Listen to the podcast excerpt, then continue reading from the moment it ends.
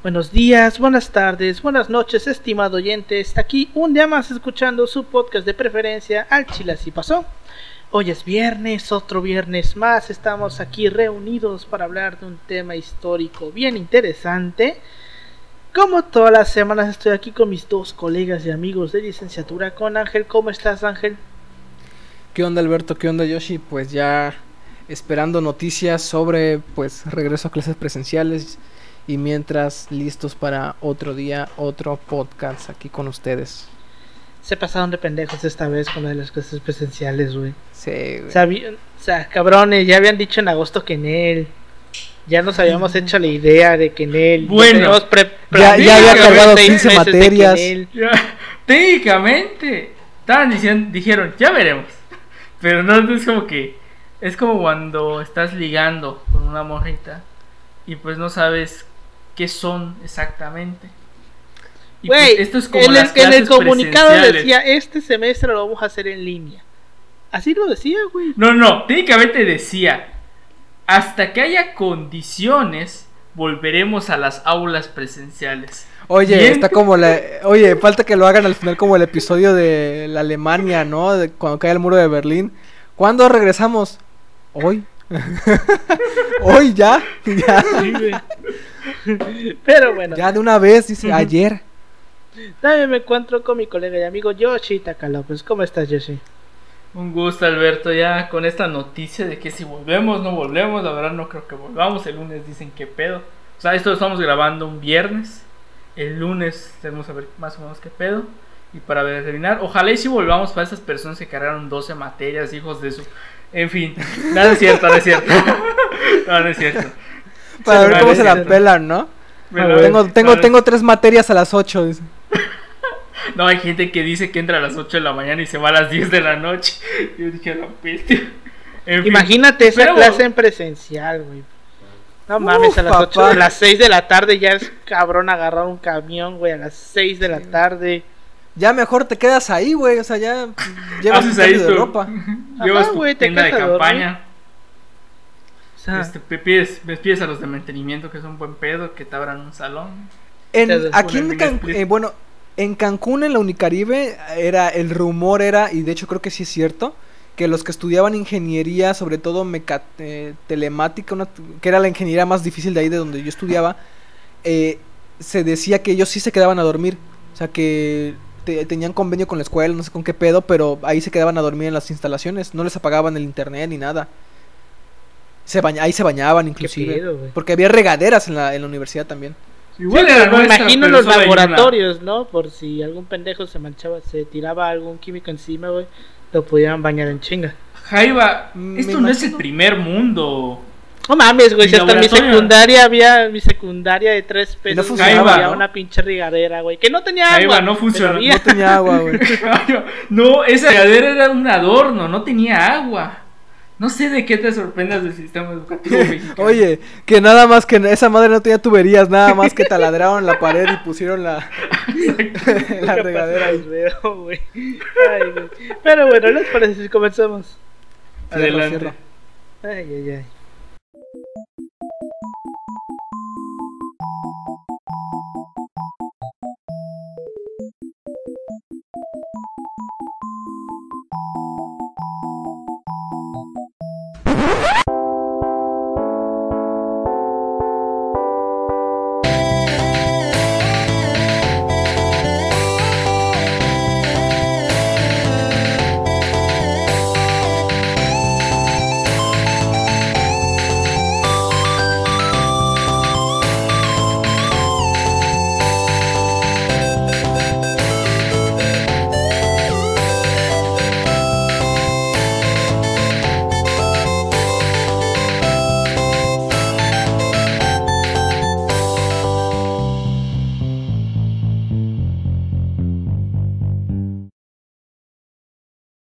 Bienvenidos al Chile Así Pasó, un podcast de historia mexicana y universal, donde su servidor, Alberto González, le va a contar a Ángel Paulino Chan y a Yoshitaka López una historia chusca, bizarra, increíble o surreal acerca de un personaje, proceso o hecho acontecido en nuestra vasta historia.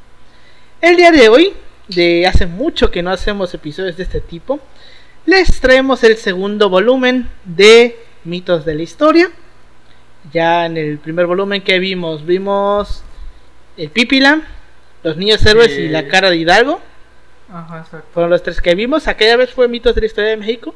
Ahorita vamos a ver un mito, son dos mitos larguitos.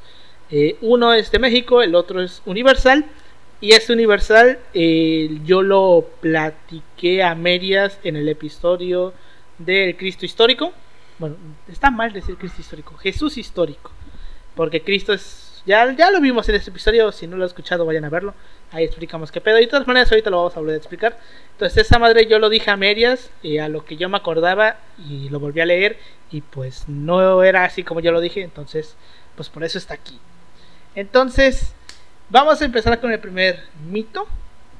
Y dice: Antonio de Padua, María Severino López de Santa Ana y Pérez, y Pérez de Lebrón, o mejor conocido como Antonio López de Santa Ana, nació en Jalapa, Veracruz, el 21 de febrero de 1794.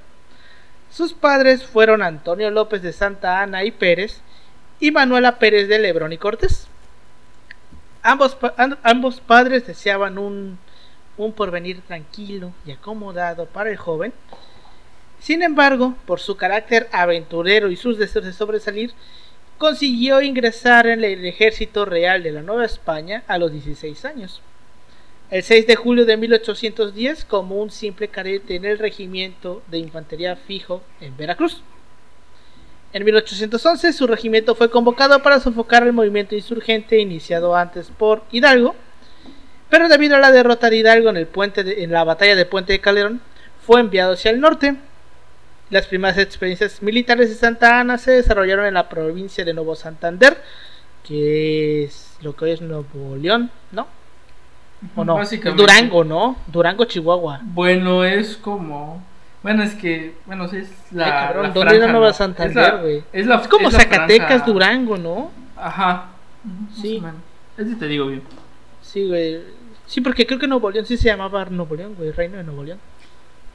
Era como o sea, Galicia, la- güey. Nueva Galicia. Mm, Ah, región pues la Nueva Galicia, realmente. O sea, Bueno, tú- pero- Es que aquí, o sea, Santander es como si fuese Antequera o Ga- Nueva Galicia, güey, que Nueva Galicia era Jalisco y parte de Colima. Bueno, Jalisco, Colima y parte de lo que es Nayarit, güey. Entonces creo que Nueva Santander era como un Es estado, en. Tamaulipas y parte del estado de Nuevo León. Pero la también está de Nuevo León, ¿no? Ajá. O sea, una partecita y una parte de Texas. Mm, Simón. Por eso, pero te digo, aparte de Nuevo Santander también estaba el nuevo Reino de León, güey. Que es lo que hoy es Nuevo León. Pero bueno. Entonces se fue a Nuevo Santander y este bajo el mando del coronel don José Joaquín de Redondo, quien fue su instructor. Su política, su carrera política, perdón, comenzó en 1821 año en el que el plan de Iguala de Agustín de Iturbide consagró el primer imperio mexicano. En dentro de dos semanas escuche ese episodio, que ya se viene. Que de hecho estuve viendo que pudimos haberlo hecho ahorita, la semana pasada, güey, porque fueron los 200 años de la firma del Tratado de Córdoba. Que como Sí. tal es el fin de la independencia, pero...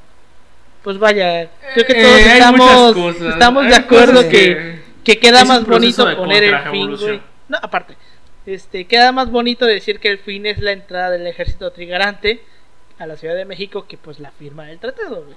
Porque la firma desde la entrada del Es ejército que es más trigarante simbólico. Es, Ajá, es Más güey. anecdótico, más, más anecdótico. anecdótico. Por eso lo Es vamos a hacer en septiembre. Es que porque, eh, o sea, literalmente Fernando VII cuando vio esa mamada dijo, ¿qué pedo, güey? ¿Cómo que mis colonias se independizaron, güey? Me fui dos años a Francia, güey, y arruinaron todo y eso así.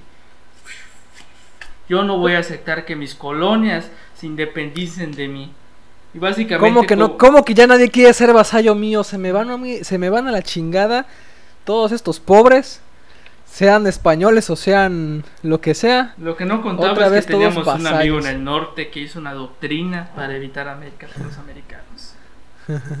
ya ves, güey. Pero bueno. eh, entonces se une a, a Iturbide en el plan de Iguala. Y entonces ahí es donde inicia una larga de una larga serie de impredecibles adhesiones ideológicas. enviado por el gobierno virreinar a dar, auxilio a la ciudad de Orizaba, que estaba sitiada por los rebeldes, los derrotó y fue condecorado por el virrey y ascendido a, teniente coronel.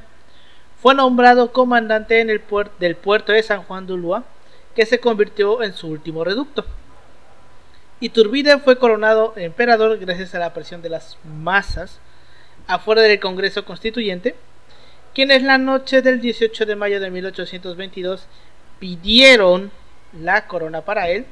Para los que están escuchando esto, comillas, pidieron, comillas. Es una visión, para la audiencia es este, hay una visión romántica ahí. Que Ya lo veremos en el episodio de Tienen de- que de matizar y Independencia. bueno, ya lo veremos en el episodio con más calma. Hay que y- ver ese, ese pedo del final y cómo las negociaciones para ver qué chingados vamos a hacer si un imperio y una república. Es tema para Y- un, un Este, episodio y ahorita que y ahorita ya voy, voy a poderle meter más salsa porque casualmente ya lo casualmente ese tema ya lo acabamos Ya lo de empezamos a ver, ya lo ¿no? empezamos a ver en, una materia llamada relaciones de México y el Imperio Ah, del neta. Sí, Sí, güey. Ah, Fue lo pedo. primerito. Está muy Pues cabrón. sí, güey, porque como- pues básicamente no puedes hablar de relaciones México-Estados Unidos porque México No nace en 1821, güey. Lógico que empiecen ahí, güey. Pero bueno, porque sí, recuerden amigos, México no existía en 1521. Lo que tiene mucho que ver también con este pedo de Santana, porque a Santana, güey, en la, yo recuerdo que en la prepa, cuando estudiabas estas partes, los profesores eran como que exaltados, ¿no? Es que Santana, este cerdo. Ahorita lo vamos a ver. y, Bueno, y sí. Ahorita lo mentira no es, güey. Mentira Ajá, no es. exacto. O sea, Mentira que- no a ver, a ver, a ver. Ajá, pero es que Hay, lo hay dicen parte desde de verdad y hay parte de mentira. Sí, lo que, ver, lo lo que no está en discusión es que era un pendejo. Sí, sea, sí, eso sí. no está Pero es que lo dicen como, como si fuera como su, eh, el, un vende patria, güey. Ahorita Y vamos a llegar a. Ahí vamos Todavía a ver no qué era pedo. Ahí patria, vamos a ver qué pedo. ahorita Bueno, a ver, a ver, a ver, a ver, a ver. Ya para el tiempo de Santana ya podríamos hablar de una patria, güey. Bueno, yo me refiero en esta parte, en lo que estamos tocando de Ah, ah, lo que ahorita, está iniciando. ahorita, Ajá, de que porque dicen, "Ah, es que inclusive combatió a los independentistas." Pues sí, como Pues sí, media, güey, medio como todos los militares. España. También lo hizo. Anastasio Bustamante, ¿tú qué Ajá, quieres? Porque en ese momento esta idea de patria grande, o sea, de patria mexicana, pues era era lo que se estaba empezando a formar, o sea, todos tenían la, la noción de que eran novohispanos, no mexicanos, novohispanos. Sí, güey. Pero bueno, entonces, este. mo- Nombran a Iturbide emperador, lo proclaman como Agustín I y presionaron al Congreso para instituir la monarquía como nueva forma del Estado. Entonces dejamos de ser una, corro- una colonia monárquica para ser una monarquía. O sea, hubo muchísimos cambios en este pedo. Y sabiendo lo astuto que era Iturbide, bien podría pensarse que manipuló las masas para esta conclusión benéfica para él, cosa que nadie duda, pero perjudicial para el resto de los insurgentes que básicamente pusieron su putísima vida en riesgo para, de- para cambiar una nueva forma de gobierno y viene este idiota, güey, y pone otra vez la, el imperio, pero bueno, llegaremos Pues que Bueno, a que tampoco, tampoco estaban muy renuentes eh, No, no, a la, no, a la- no, al es Pues que imperio. ya- o sea, es que el ya era una chiste- guerra de el desgaste, chiste era, ajá, el chiste era que este pedo que ahorita se llama México y territorios más para allá, para el sur y unos más para el norte, sean otra cosa que no sea cosa de la de España. Sí, güey. O sea, mientras o sea, que no esté en la metrópolis no hay tanto Mientras pedo, que güey. la metrópoli aquí no diga qué pedo tú te vas allá a chinga tu madre, aquí estamos bien. ¿Qué quieres poner? Lo debatimos, pero pues el punto así chido, al menos ya hasta, ya hasta el fi- a este punto de la- del que vamos el relato, era Matar sin gachupines. metrópoli, plox. Matar gachupines o bueno. Güey, que esos literalmente eran todo el gobierno, güey. sí, Sí, sí. Santa no había. Sí, Santa no, no había no hacerse. güey. Pero bueno, este, por ello, la oposición republicana no tardó en exacerbarse. En Michoacán se descubrió un complot para formar la república y en consecuencia fueron detenidos 15 diputados, entre ellos Servando Teresa de Mier y Carlos María de Bustamante.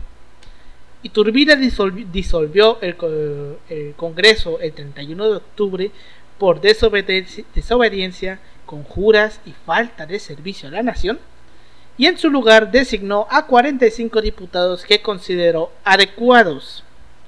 Los antiguos insurgentes, como eran Nicolás Bravo, Vicente Guerrero y Guadalupe Victoria, se sintieron traicionados.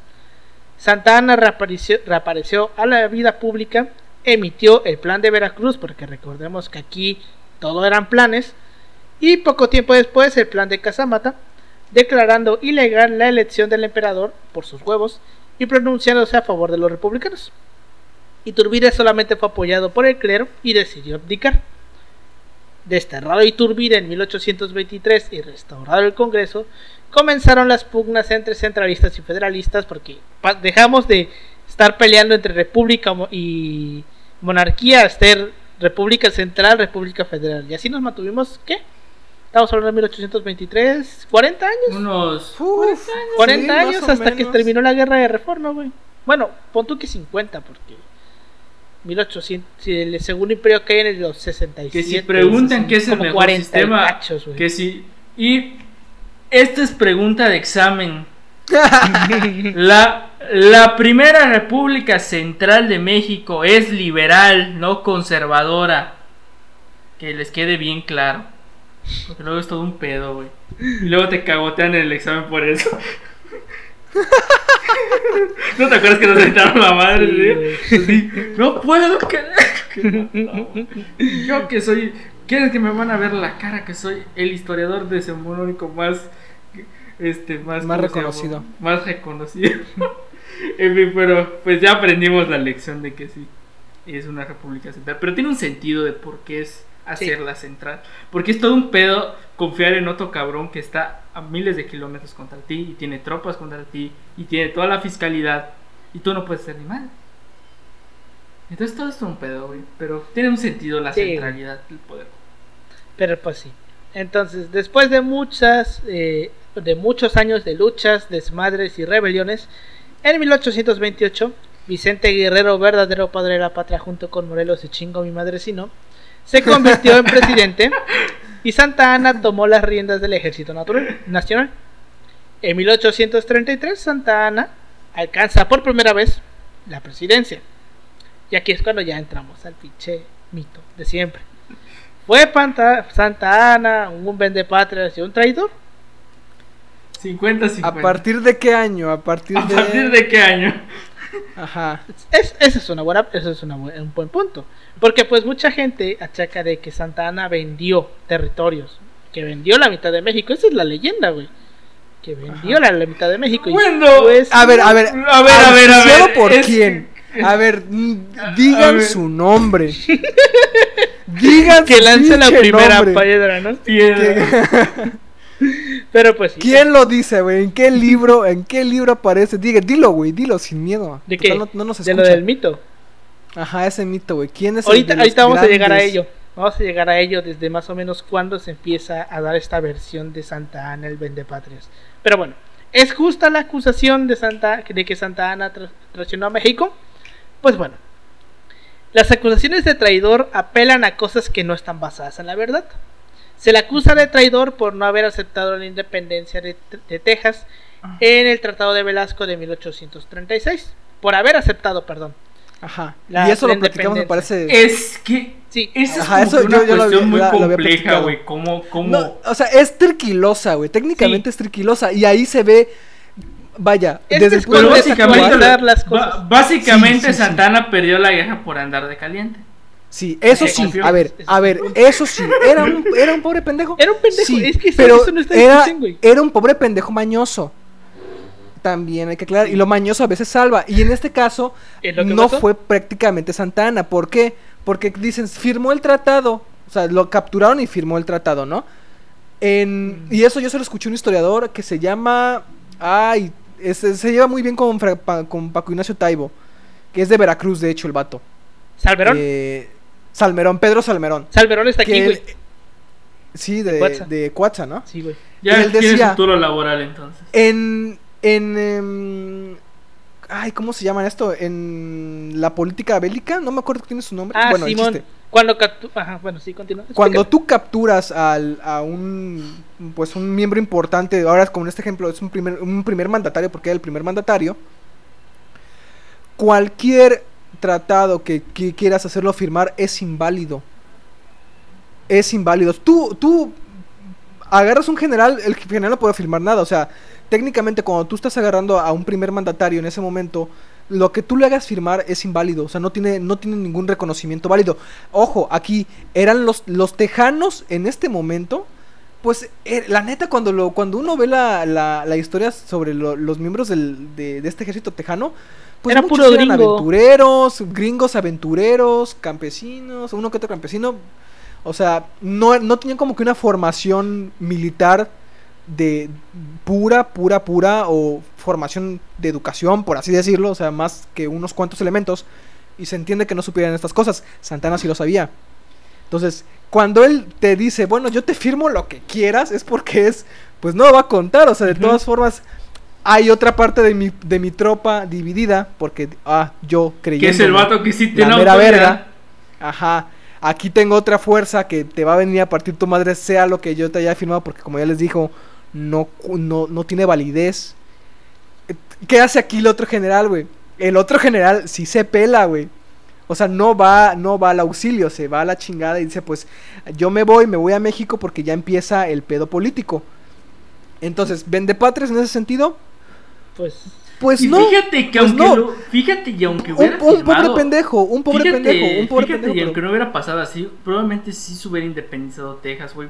Sí. Porque es todo un pedo lo del aspecto de la colonización, porque eh, una gran parte de la población demográfica de la, del estado eh, de ese tiempo es realmente estadounidense, son Sí, colonas. es que lo que lo que hacían los gringos, güey, y lo hicieron en, en Texas, en California, y lo intentaron hacer en Baja California, era mandaban grupos de gente a vivir ahí.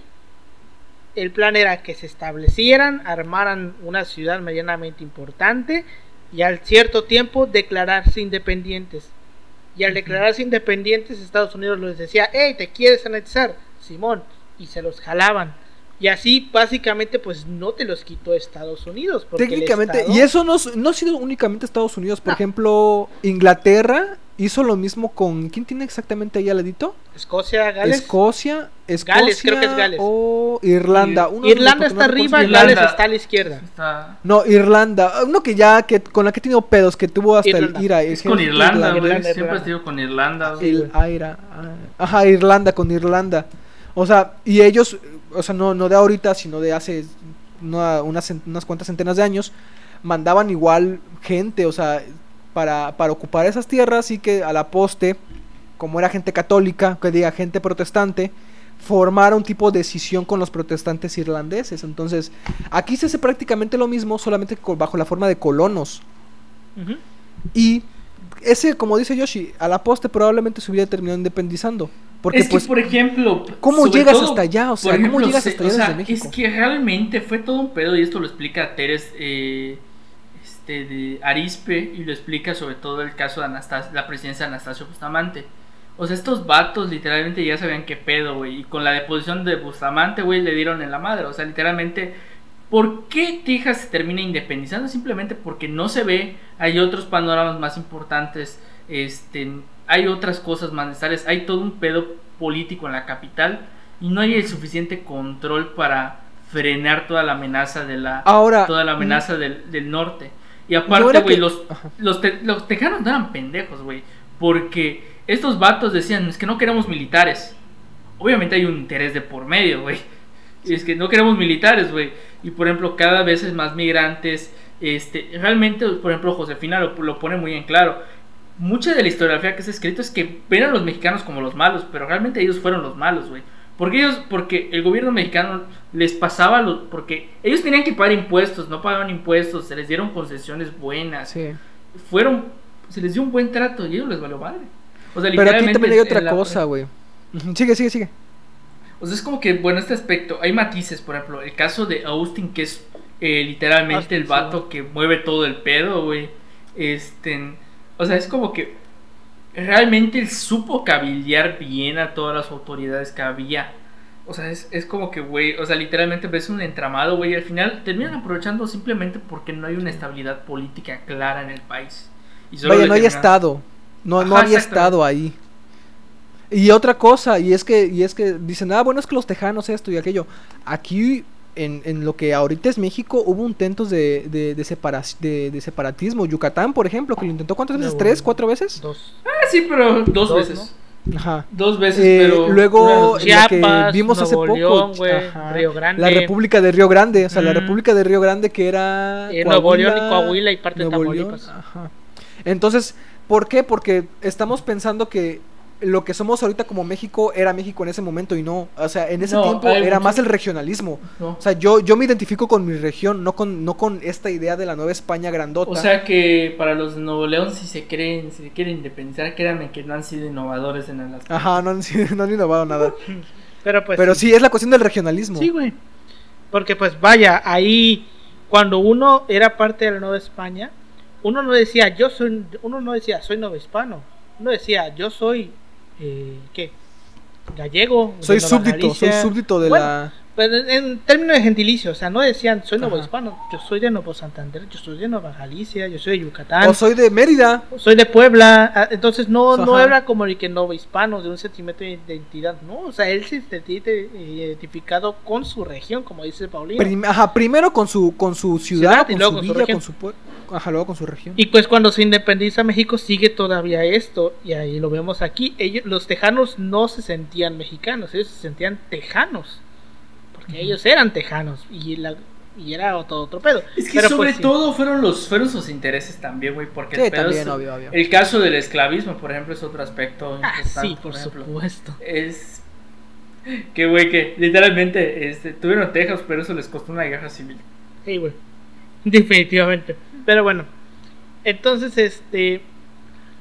Se le causa por, por haber firmado lo de, del Tratado de Velasco, de la independencia de Texas. Pero como decía Paulino, él estaba preso. De hecho, en este tratado no se reconoce la independencia de Texas. Tuvo muchas discu- discusiones con sus captores. ¿Cómo lo capturan? Es otro pedo. Está la versión de que estaba durmiendo. Está la versión de que estaba tratando de comer un pollo frito, que es la que a mí me gusta decir y contar. Y está la versión de que lo agarraron cogiendo. Ninguna yo de las tres es, es imposible. perfectamente posible cualquiera de las tres. Yo yo yo afirmo de que fue así Yo prefiero la del pollo frito, sinceramente. Pero pues, este. por la anécdota, ¿no? tuvo muchas discusiones este tratado y se puede ver eh, esto por la cantidad de borradores que rechazó, aún sabiendo que era un presidente preso y que, y que como tal su firma no tenía validez, como decía Paulino. Lo que acordó en ese, en este documento fue aceptar eh, que una comisión tejana fuera a México a proponer la idea de la independencia de Texas, sabiendo perfectamente que el Congreso iba a rechazar la propuesta. Que pues vaya, no son Exacto. pendejos. Porque se tiene que firmar el Congreso, o sea, ahí, es- ahí está lo cañón, ¿sabes? Exacto. Entonces, también se dice que vendió la mitad del país eh, en la guerra México-Estados Unidos. Pues no. El- No, en la práctica no. no. El territorio se perdió tras perder la guerra contra Estados Unidos en el Tratado de Guadalupe Hidalgo. Y aparte, muy aparte de lo que tiene esta idea de que lo vendió, pues ni siquiera él fue el que lo firmó. Porque el que firmó el tratado fue Manuel de la Peña y Peña. Que este fue el gobierno de, Manuel de la Peña y Peña, compuesto por liberales moderados, moderados que intentaban detener la guerra. Santa Ana, en, en tanto, quiso continuar la guerra yéndose a Oaxaca para formar un nuevo ejército, pero no sucedió porque Benito Juárez no quiso apoyarlo, porque Benito Juárez era en ese tiempo gobernador de Oaxaca, y le prohibió la entrada. Y de hecho, después de esto, pues Santa Ana se va al exilio como por vigésima vez de las tantas veces que se fue a la verga. Para él eran vacaciones, porque se Exacto, güey. Exacto. Pero bueno, también está la idea de que perdió la guerra contra Estados Unidos a propósito por un puñado de dólares. No. Se sabe que Santana era un pendejazo y un corrupto, Sí. pero las cosas sucedieron de diferente manera. Es cierto que cuando él estaba en el exilio en Cuba, antes de, empe- antes de que empezara la guerra, el presidente James Polk mandó a varios comisionados para sobornarlo, no solo a él, sino a todo el Congreso. Los estadounidenses querían que México se diera sin necesidad de entrar en guerra, porque aquí no era de que de que te voy a preguntar, aquí es me lo vas a dar, pendejo, lo- eh, eh, sea la manera que sea, me lo vas a dar. Pero pues sí, ¿no? Entonces, eh, Santa Ana se aprovechó de la situación y jugó con los comisionados, porque pues vaya que era corrupto. este, ya con la guerra iniciada, quiso volver y defender al país. Antes ya se había quedado con el dinero de los norteamericanos, a quienes prometió cosas que después no cumplió. Estados Unidos dejó que ingresara territorio mexicano con, con la condición de que persuadiera a los mexicanos de ser parte del país, pero él hizo lo contrario. Utilizó los fondos norteamericanos para formar un ejército en San Luis Potosí, el cual luchó en todas partes defendiendo a México y este, parte, este ejército ya lo vimos en el episodio del batallón de San Patricio. Este, Santa Ana era un hombre que, aparte de pendejo, también era un hombre sumamente nacionalista y patriota, que defendió el país de los españoles y de los franceses. Pero pues, como todos sabemos, las cosas pues no salieron bien, perdió la guerra y para variar pues también fue un pendejo y un corrupto. Pero traidor no tiene nada porque pues él no perdió a propósito. Si acaso. en otras condiciones. Si acaso. No había con qué, güey, no había con no, qué. No, obviamente no había con qué. Es lo que te digo. Estados Unidos llegó con la idea de que me lo vas a dar, sea de la manera que sea, pero me la vas a dar. No tienes es como otra cuando te vas a divorciar. Ajá. me vas a dar la pensión, güey. O sea, ponle como quieras, pero me vas a no, dar fíjate que la pensión sí la apoyo, güey. Pero es cuando, o sea, te digo, o sea, ya no te pasas de verga. Es como cuando ya lo quieres dejar casi en la calle, güey. O sea, es como que ya no te pasas tanto de verga. Pero pues sí. Pero pues en fin, es otro tema que no nos corresponde hablar ahora.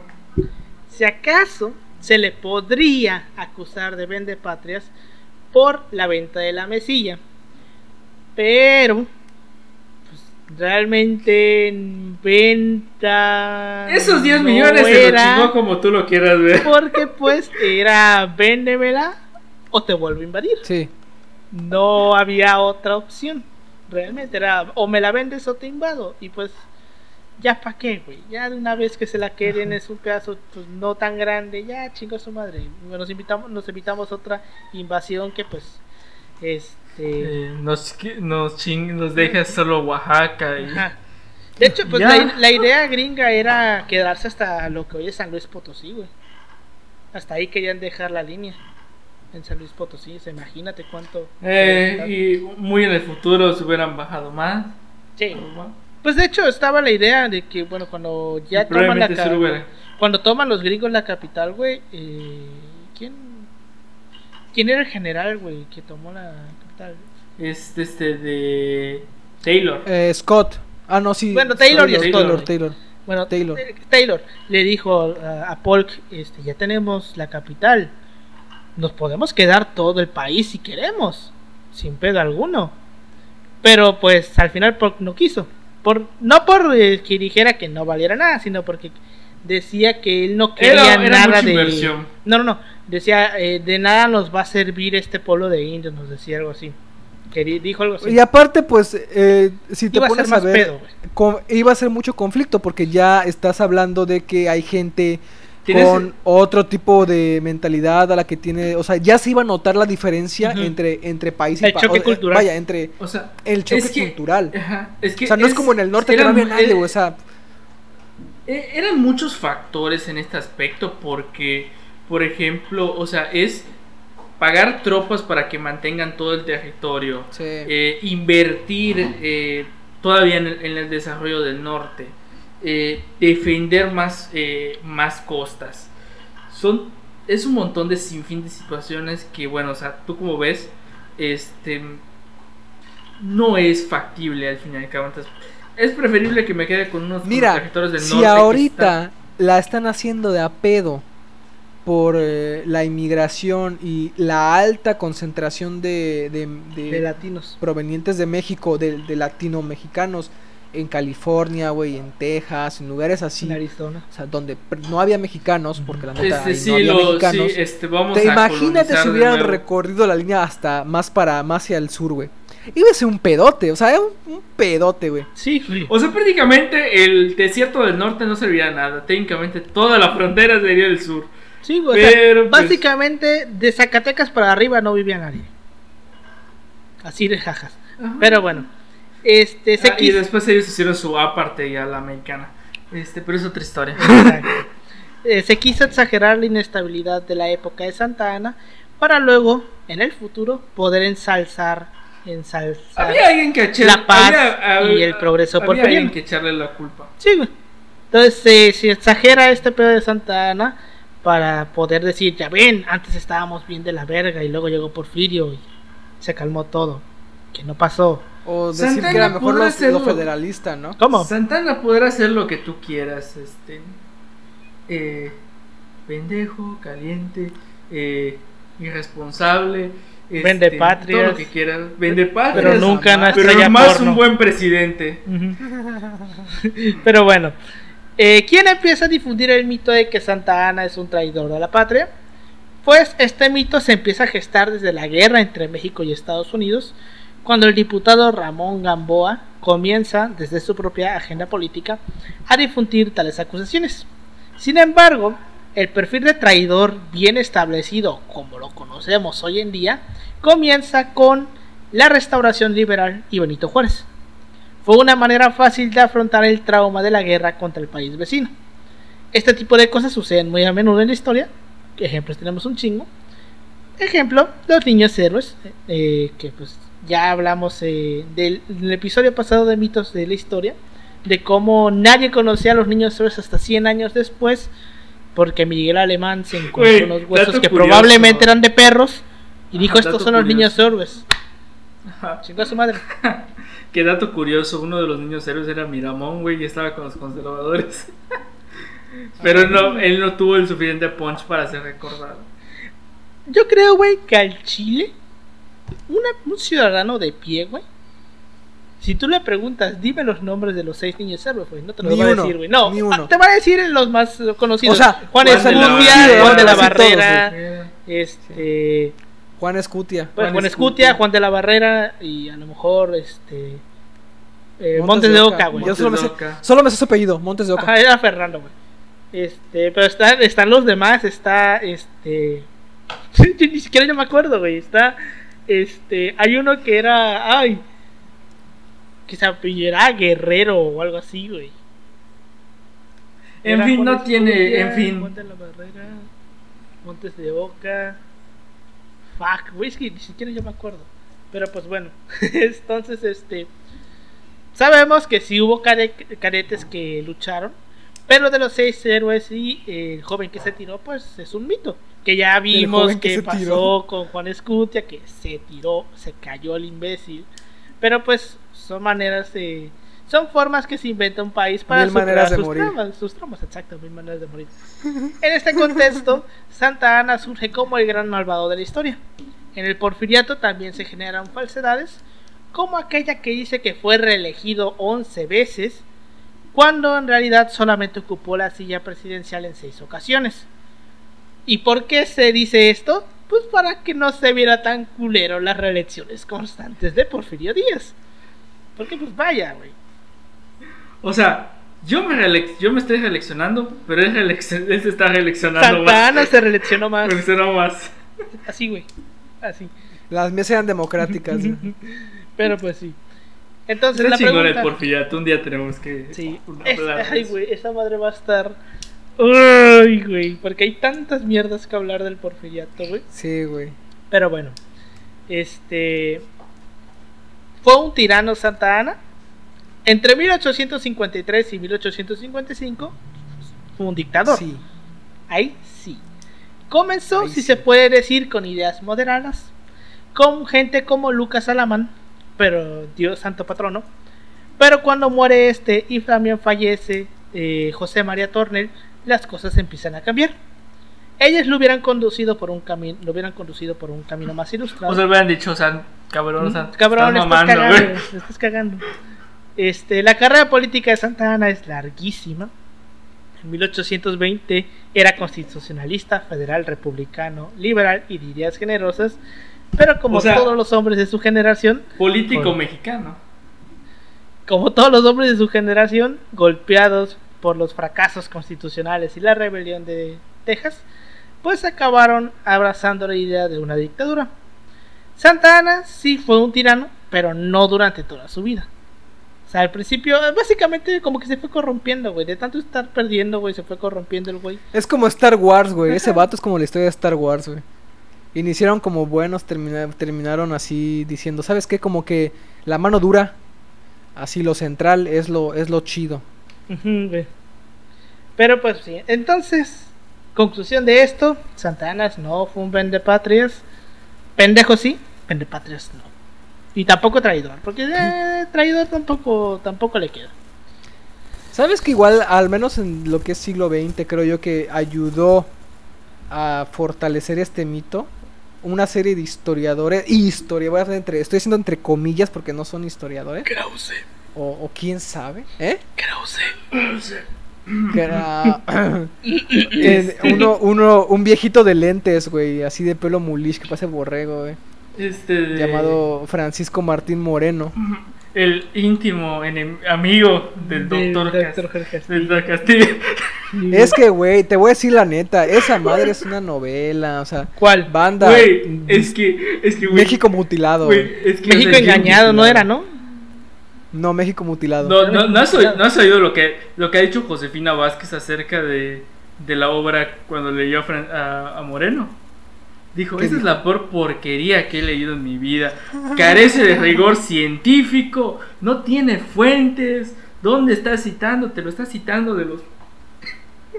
o sea, literalmente, o sea, la bat... Güey, eso te lo voy a... te- así, una anécdota. o sea, eh, Alberto, Paulino y yo tenemos una amiga en común. Este, pues esta amiga, pues eh, sus familiares son maestros. Entonces me decía que su tío le dijo, letra Francisco Martín Moreno. Y me lo dijo. Y dije, güey. ¿Qué Mejor que te escupa en la cara, Mejor güey. que te escupa la... Y ya le, le explicó que uno de sus íntimos amigos de su tío, que, güey, es ultra fan de Moreno. Y yo creo cara de, güey.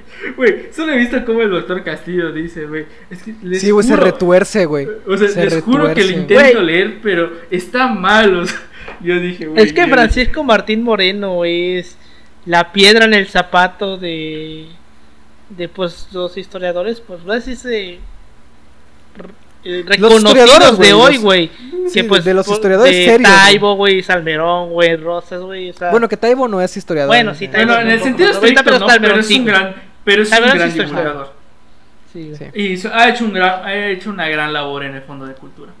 Taibo, Yo, yo recuerdo a mi abuela, güey, diciendo, no, es que Benito Juárez era malo y se acostó con tal persona. Y le digo, ay, abuela, ¿dónde lo leíste?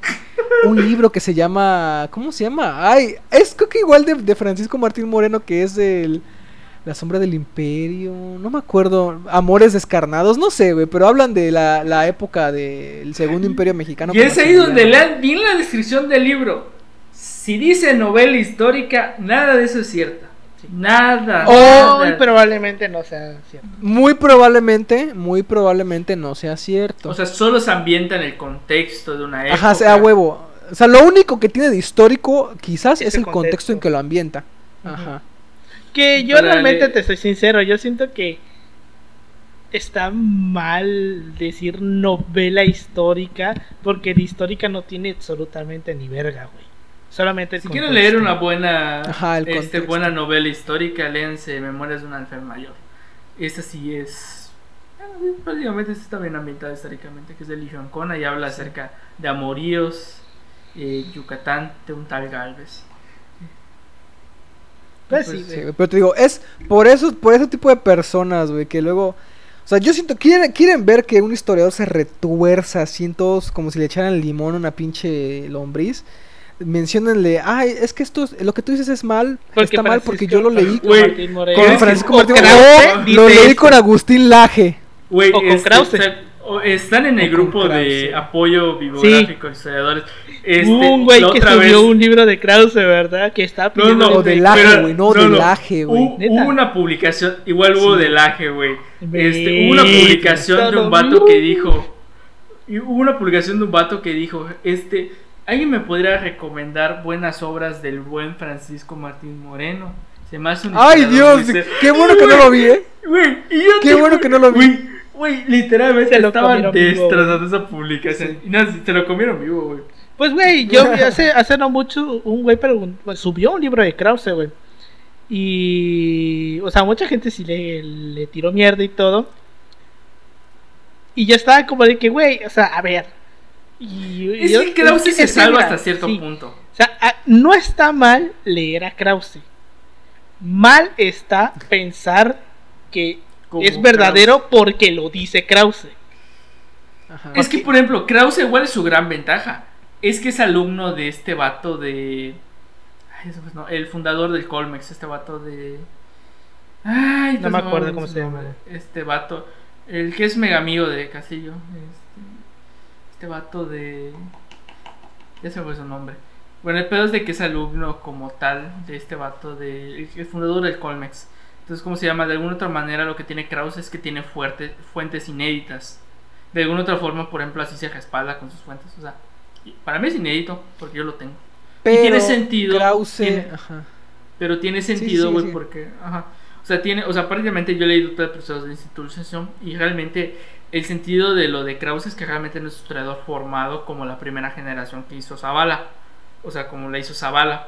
Previamente un historiador eh, que ve todo el proceso de institucionalización es González y González, es Luis González y González. Ese sí es un historiador este, serio como tal. A diferencia de Krauss, que bueno. Aparte es un ingeniero, güey. ingeniero. En la práctica, Krauss es Ajá. ingeniero. Pero pues sí. Pero bueno, pasamos al segundo mito. Tomaso. No le quedan tampoco a su hijo. Mames. Es que siento que la relación de Cre- eh, Enrique Krause, León Krause, es como la es como la copia, güey, de los de los Ferris de Con, güey. No sé, Ay, El- pero, de que si el hijo no- está pendejo, el papá está hiper pendejo, güey. pero, güey, eh, momento épico fue cuando este vato de Jorge, ay, el del, ay, este Jorge Ramos. el periodista, este, eh, este, le dijo, no, Obrador no es un dictador, no es nada de esto. Sí, güey. Y güey, cara de, Sí, güey, es, que, es que te digo, güey. También. Los, los ferris de Con también están bien estúpidos, güey. Tanto el hijo como el papá. El papá cree en los ovnis, güey. El papá era como un Maussan, güey. Para que te des una idea. Pero bueno, es como un Maussan porque sigue vivo. Pero bueno, este Tommaso de Cavalieri fue hijo de Mario de Cavalieri y Cassandra Bonaventura. Cavalieri nació probablemente en 1509 o 1510 en Italia. Los padres de Cavalieri se casaron en, 19 en noviembre de 1909 y tuvieron un hijo, Emilio, antes de que naciera Tommaso. Tras la muerte de su padre en 1524 y la de su hermano Emilio en 1536, Tommaso se convirtió oficialmente en la cabeza de la familia Cavalieri. Su primera posición en el gobierno de Roma fue de Caparione, de su, de su vecindario, pinche jefe de manzana, eh, San puesto que tomó en 1539. Pues es que, güey, es eso era, era el pinche jefe de manzana. Ba- Básicamente, para aquellos que no hayan tenido el privilegio de verla, es como si estuviéramos hablando del privilegio de mandar, güey. Que era lo que se estaban se peleando, el puesto de... Bueno, no, ni siquiera era de la, era de la colonia o de la manzana o de la vecindad. Era vecindad, ¿no? es de la, es de la manzana. Perdón, es de la, no es de la, según yo solo es de la calle como tal. que No sé. Pero pues el privilegio de mandar la original, no la pinche copia culera que hicieron en 2012, este es una parodia de las elecciones de 2006. Solamente que en vez de estar peleándose la presidencia, se peleaban quién era el jefe de la vecindad o del jefe de manzana, algo así se peleaban. De la vecindad, de la vecindad. Sí, era de la vecindad, ¿no? Sí, Pero pues sí, ya me acordé. La buena es la de 2006, la de 2012 está toda culera. No, Pero sí, bueno. yo lo sé, está chida esa. Sí. Continuando. Eh, su vecindario se llamaba San San Eustaquio, puesto eh, que tomó en 1539. Era bien sabido que Cavalieri no participaba extensamente en el, gobierno de, en el gobierno de la ciudad, comparado con sus compañeros. Aún así, Cavalieri tendría este cargo cinco veces en 1539, 1542, 1546, 1558 y 1552. Dos veces, en 1564 y en el 71, ocupó el puesto de conservatore, eh, que era la oficina más de más alto rango que un ciudadano de Roma podía ocupar. Cavalieri se casó con Lavinia de la Valle en 1544 en Roma. Lavinia nació en algún momento entre 1527 y 1530, o sea que le llevaba como unos 20 años. Era una de las hijas de Lorenzo Stefano de la Valle y Giulia, y Giulia Caffarelli. así como prima del cardenal Andrea de la Valle. El matrimonio de Tommaso y Lavinia fue una continuación de la larga tradición de matrimonios entre los Cavalieri y los de la Valle, que llevaban uniendo sus familias mediante matrimonios desde, al menos el siglo XV. Incesto. Normal. Común. Estamos hablando del siglo XV, güey. Común. 16, perdón. Del matrimonio de Cavalieri nacieron dos hijos. Mario, que probablemente naciera en 1548, y Emilio, nacido más o menos en 1552 y quien se convertiría en un renombrado compositor musical. Este, el matrimonio duró nueve años, acabando con la muerte de Lavinia a principios de noviembre de 1553. Lavinia de la Valle fue enterrada en la Basílica de Santa María Arecoeli, donde los Cavalieri, como los de la Valle, eh, tenían sus capillas eh, familiares. Entonces, ustedes se estarán preguntando, ¿quién chingados es Tomaso de Cavalieri? ¿Y por qué chingados les estoy cortando esto? Pues bueno, en 1532, Tommaso Cavalieri conoció a Miguel Ángel Buonarroti, que en ese entonces tenía 57 años. ¿Y quién es Miguel Ángel? Buonarroti, pues Miguel Ángel, güey, el pintor. El- la- no la tortuga ninja, El el, pintor, güey. La tortuga ninja, eso es un tiempo después. Sí, es como unos, no sé, ¿qué serán? ¿400 años después? Ajá, No pero esa es la, esa es la más reciente. Ujú. Habían otras tortugas ninja. Bueno, bueno, bueno. Pero pues. Nada más te está chingando. ¿eh? Chingando. Eh, no se conserva ninguna imagen de Cavalieri realizada por Miguel Ángel. Eh, o sea, un retrato bien hecho. O sea, así, vaya, un retrato. Un retrato de Cavalieri que haya hecho Miguel Ángel o algún otro autor no hay. Aunque sus contemporáneos coinciden en que, eh, la en que el joven tenía una apariencia apuesta y tenía una naturaleza cultivada. Como todos.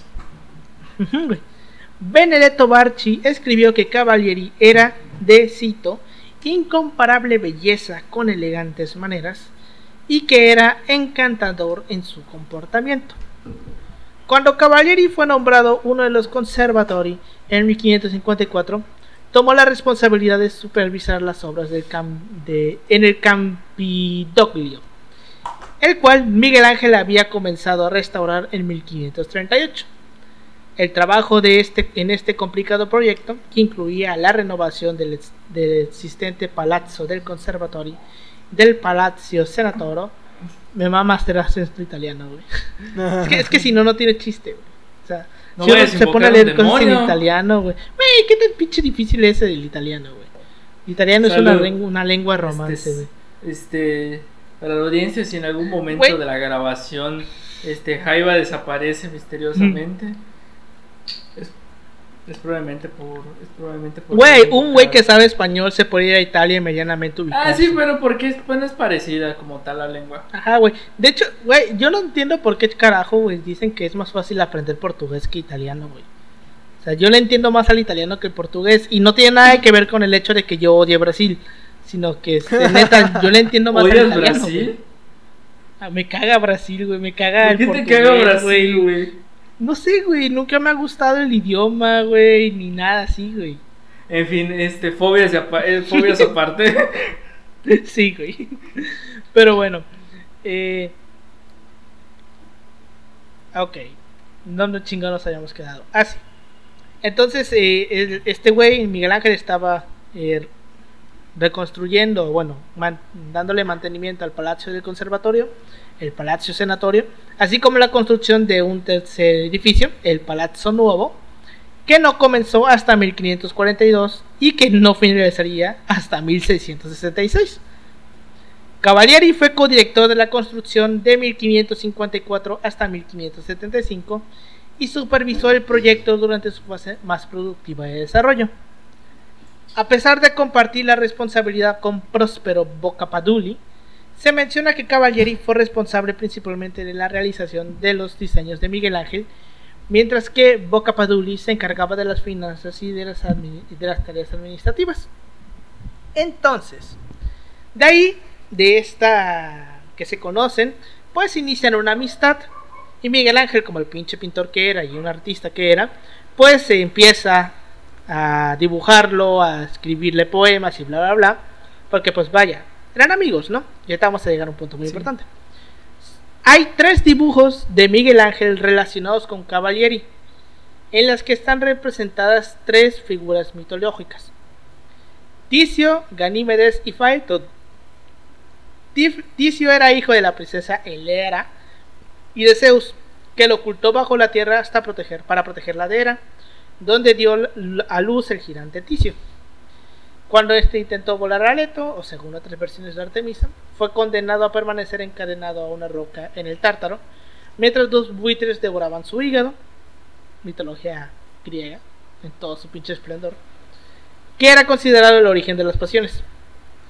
Ganímedes, príncipe troyano y el más hermoso de todos los mortales, fue codiciado por Zeus, que envió a su águila para raptarlo y transportarlo al Olimpo, o según algunas versiones, se transformó él mismo en su ave emblemática para hacerle su amante y cooperó con los dioses y cooperó de los dioses. El dibujo original está perdido y todo lo que se sabe de él es gracias a copias. Entonces vemos que el güey lo está relacionado con. ¿Cómo se llama? Con figuras míticas, güey. Con. Este. Bueno, mitológicas, güey. Pero bueno, eh, hay otro cuarto dibujo que no está directamente relacionado con Cavalieri, pero que por su parecido con los dibujos que regaló el aristócrata, eh, hace pensar a algunos expertos que también estuviera destinado a él. Es el que representa el sueño. Al contrario que otros dibujos, la iconografía no deriva, no deriva de la mitología griega y el incierto personaje se relaciona con una representación de la belleza.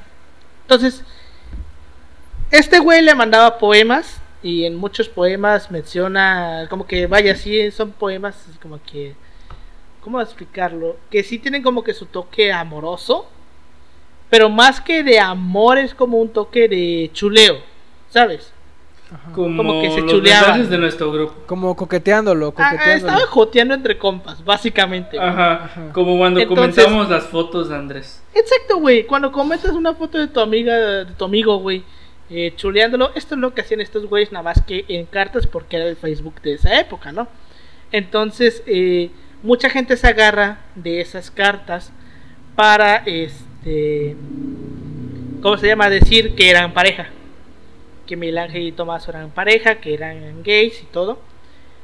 Es una simple especulación porque ninguna de las cartas, aunque te digo, sí se chulean, bueno, más que nada Miguel Ángel a él, porque no hay tantas cartas de Tomás o Miguel Ángel, pero Miguel Ángel de Miguel Ángel a él, sí hay un vergo.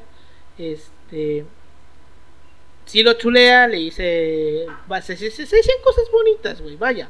Pero pues no porque le digas cosas bonitas a tu amigo, güey, significa que eres gay. O sea, no. Y digo, mucha gente lo agarra de ahí. Y alrededor de esta figura de Tomaso y de que según, eh, bueno, que sí lo estamos viendo, ¿no? De que Miguel Ángel tomaba a Tomaso como, eh, ¿cómo se llama? Como guía para estar pintando. Hay un mito que dice que hay una la representación de Jesús como la conocemos hoy en día la hizo Miguel Ángel basándose en Tomaso y que en realidad los católicos le han estado rezando a una figura homosexual. Güey. O sea, pon- ponte a pensar esto. Si fuera cierto, ¿qué pasaba, no? Es como que, güey. Vamos a trolear.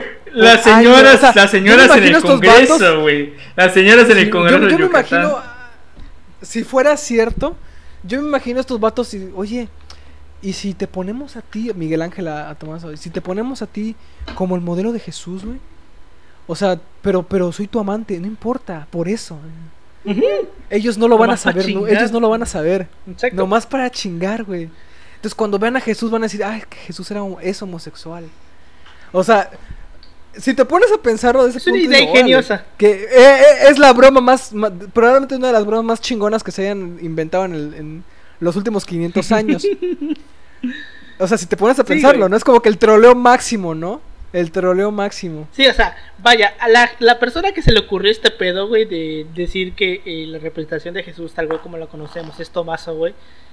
Eh, pero Chile, güey, Es una, idea muy ingeniosa, te Sí, aplaudo, te la chile. mamaste.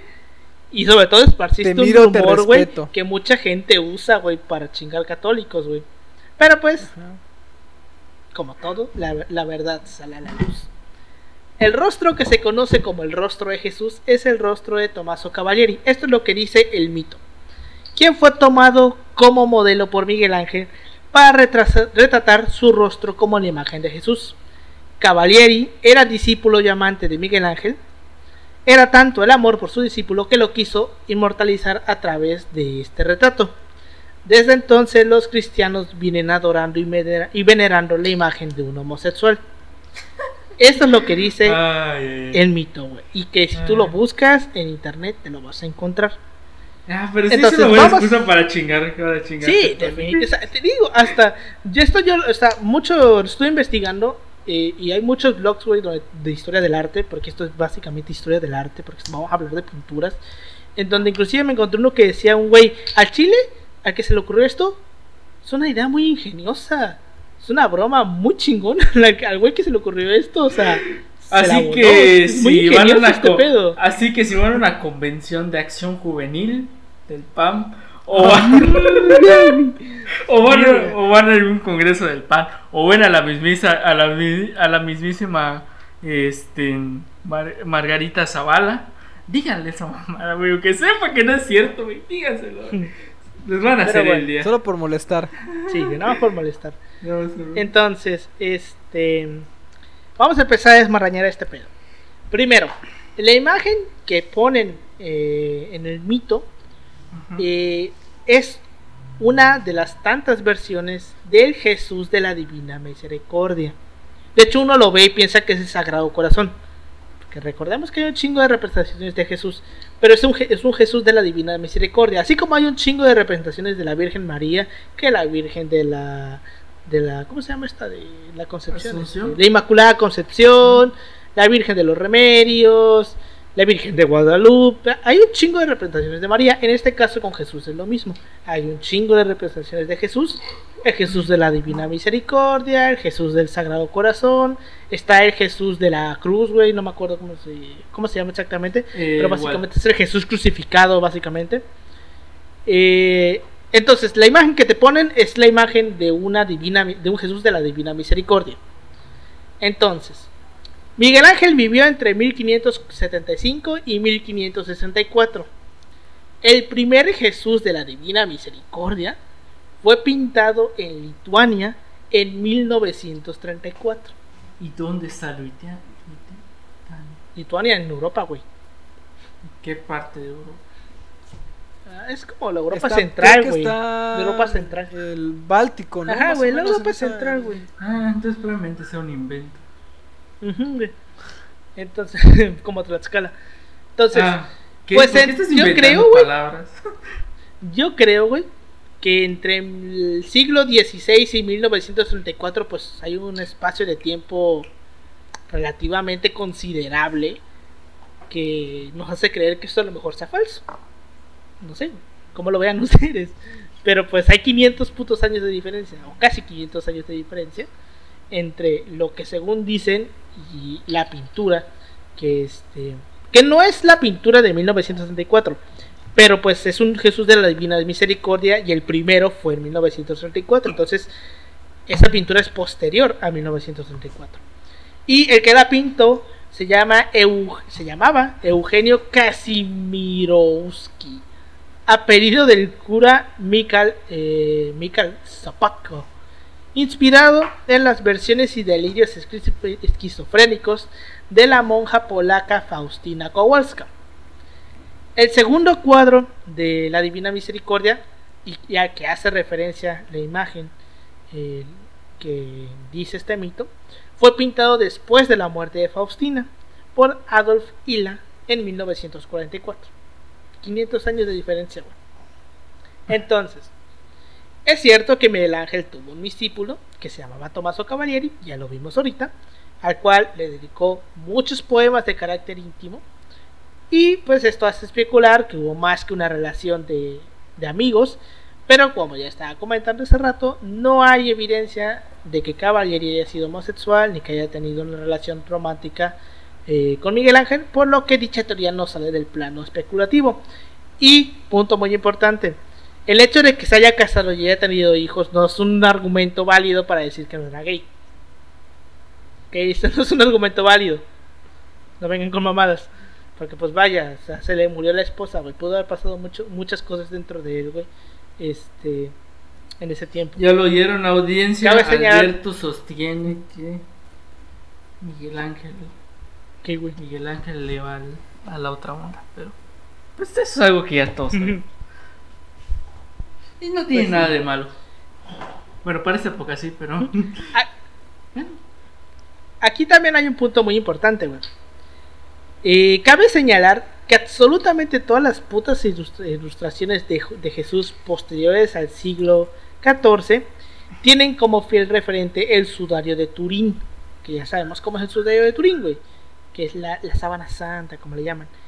Y aunque recordemos, Jesucristo y Jesús de Nazaret no son lo mismo, y lo que está en el sudario de Turín es, Jesucristo, se trata de un personaje ficticio cuya imagen está sujeta a los caprichos de la imaginación. Su representación eh, no ha variado con mucho con los siglos. Y esto lo vemos desde el arte bizantino en el siglo VI, que ya desde ahí se empezaba a representar a Jesús con barba, el pelo largo, blanco. Desde el siglo VI, pues desde el año 500 capitalista. ya se representaba a Jesús así, güey. Entonces, realmente no ha cambiado en nada la representación de Jesús desde el, desde el siglo V, güey, 6. Antes sí te lo encontrabas, por ejemplo, eh, la primera representación del buen pastor, que se le ve con barba pero con pelo corto. Y es del siglo III más o menos. Pero vaya, la representación de Jesús, güey, no ha variado mucho desde el siglo VI. Entonces, tampoco se puede decir que es a partir de la del renacimiento que se empieza a representar a Jesús tal cual como lo conocemos, porque pues no. Si uno ve una pintura del siglo VI, reconoce en putiza a Jesús porque es Jesús, güey, se lo ves. Bueno, Jesucristo. Lo ves, güey, o sea, no mames, no lo puedes, no lo puedes confundir. En fin. Pero bueno, Eh, no sé. eh, no Richard sé. No sé cómo se llama. No se, Mande. no se, este, no se no claven. se claven demasiado. Este, al final. O sea, es como lo decimos los católicos. Al final es una representación y más. O sea, en la práctica no le estás rezando como tal al personaje. O sea, a la estatua, a la representación como tal. Estás, estás rezando otra cosa. No voy a estar más en específico porque es todo un pedo que no voy a explicar y este me lo sal la verdad no me acuerdo mucho porque no creo que estaba diciendo el padre y la verdad estaba jugando con mi teléfono. Este, en fin. Estaba en Facebook, dice. Este no estoy orgulloso de eso, pero algo capté del mensaje. Pero pues sí. Eh, Richard Knipp, antropólogo, profesor de la Universidad de Manchester, en el año 2001 hizo una aproximación al posible rostro de Jesús. Y es eh, la imagen esta que conocemos todos de el Jesús moreno, güey, de barba, de que El ya dijimos que no es el rostro, o sea, pues, no es el rostro de Jesús. equivalente a la tribu de Israel de ese momento. Es un judío, es la representación de cómo podría haber lucido un judío del siglo I, del En año el de sentido Jesús. estricto no es como tal. no es Jesús. No es Pero Jesús porque, ser. pues, vaya. Puede ser que haya lucido parecido, pero no es así. Pero Entonces, este güey, eh. Puede ser, eso sí, güey. Puede ser que a lo mejor no haya variado, pues, en la barba, el pelo, pero probablemente moreno, o por lo menos blanco, blanco, blanco, no era, güey. Estaba bronceado. Eh, Yo pon tú que a lo mejor era moreno, claro, güey. ¿Cómo se le llama a estos morenos? Que no son morenos, morenos, güey, pero tampoco son blancos. Este, Witex. Pero bueno. Nah, no, no, los Wexicans sí son blancos, No blancos. mamando. Este, pero después sí, ¿no? Primero este güey estudió el fenotipo de la población del centro de Israel, lo que entonces era Judea, pueblo en el que vivió Jesús. También analizó unos cráneos hallados en la región. Completó su investigación al, al revisar cómo eran las formas de llevar el pelo, la barba y la ropa según las escrituras. Porque aquí también hay un punto muy importante. En la Biblia jamás se menciona cómo era Jesús físicamente, güey.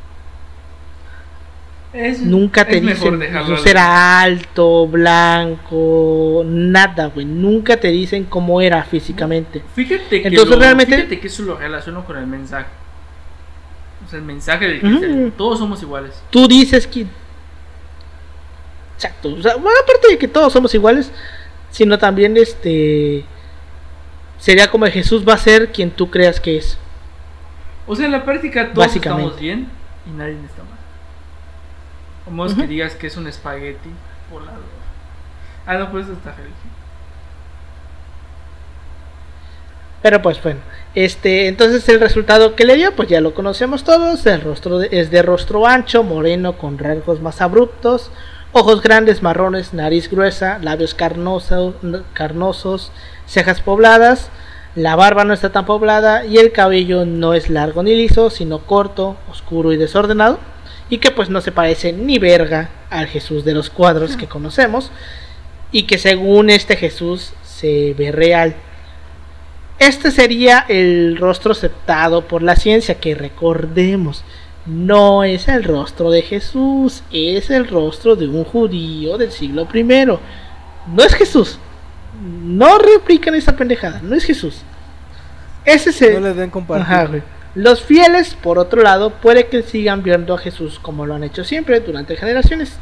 Sin embargo, en el seno de esa, ge- de esa fe surgió una nueva imagen que ha empezado poco a poco a ser reconocida por los cristianos, que es la de Jesús un poco más real. Pero este Jesús que tanto maman la gente, de que es que Jesús era, pues, casi casi te lo ponen como que Jesús era negro, pues no. ¿En serio? Mm, ne- Sí, pues, güey, yo había llegado a, a leer comentarios de que decía Jesús es- era negro, basados en esa imagen, güey. Yo digo que era moreno. Ajá, bueno, más seguro es que era moreno, no era, no era, ni- no era blanco ni negro, era moreno. Era el término medio. Básicamente. Pero pues bueno, con eso llegamos, ese es el último eh, tema, bueno, el último mito. Pues llegamos al final eh, de estos temas. ¿Qué impresiones tienes, Pau, de estos dos temas, de estos dos mitos? Pues uno ya lo había escuchado. Bueno, ya los había escuchado, ¿no? Pero siempre es refrescante decir que no crean esas mamadas, por favor. Por Si van favor. a leer a Francisco Martín Moreno, léanlo como una, como una novela, como... Yo les recomendaría más el libro vaquero que a Francisco Martín Moreno. Este, yo les recomendaría de Y- que si no tienen papel higiénico, podrían usar las hojas para. También, Ajá, pero. pues sí. Oye, yo me, me- Ya ves esos memes de que dicen, ve a ese músico grupero llorando porque no sabe teoría musical y se está limpiando las lágrimas Ajá. con billetes. Así es, así es Francisco Martín Moreno, güey, o sea, vale madre eso. Pero pues en fin, lo. Pero, pues, aún así, eh, Los historiadores. Úsalo como papel de baño. y este.